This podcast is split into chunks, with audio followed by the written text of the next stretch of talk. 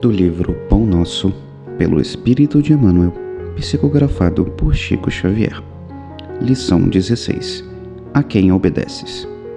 E, sendo consumado, veio a ser a causa de eterna salvação para todos os que lhe obedecem. Paulo, Carta aos Hebreus, capítulo 5, versículo 9. Toda criatura obedece a alguém ou alguma coisa. Ninguém permanece sem objetivo a própria rebeldia está submetida às forças corretoras da vida. O homem obedece a toda hora.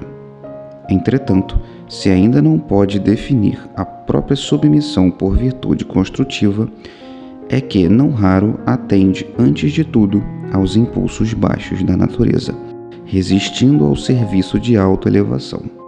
Quase sempre transforma a obediência que o salva em escravidão que o condena o Senhor estabeleceu as gradações do caminho, instituiu a lei do próprio esforço na aquisição dos supremos valores da vida e determinou que o homem lhe aceitasse os desígnios para ser verdadeiramente livre.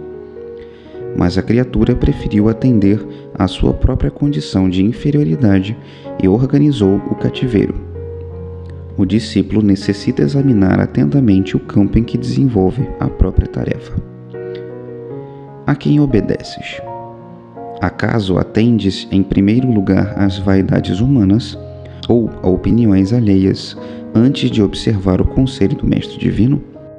É justo refletir sempre quanto a isso, porque somente quando atendemos em tudo aos ensinamentos vivos de Jesus é que podemos quebrar a escravidão do mundo em favor da libertação eterna.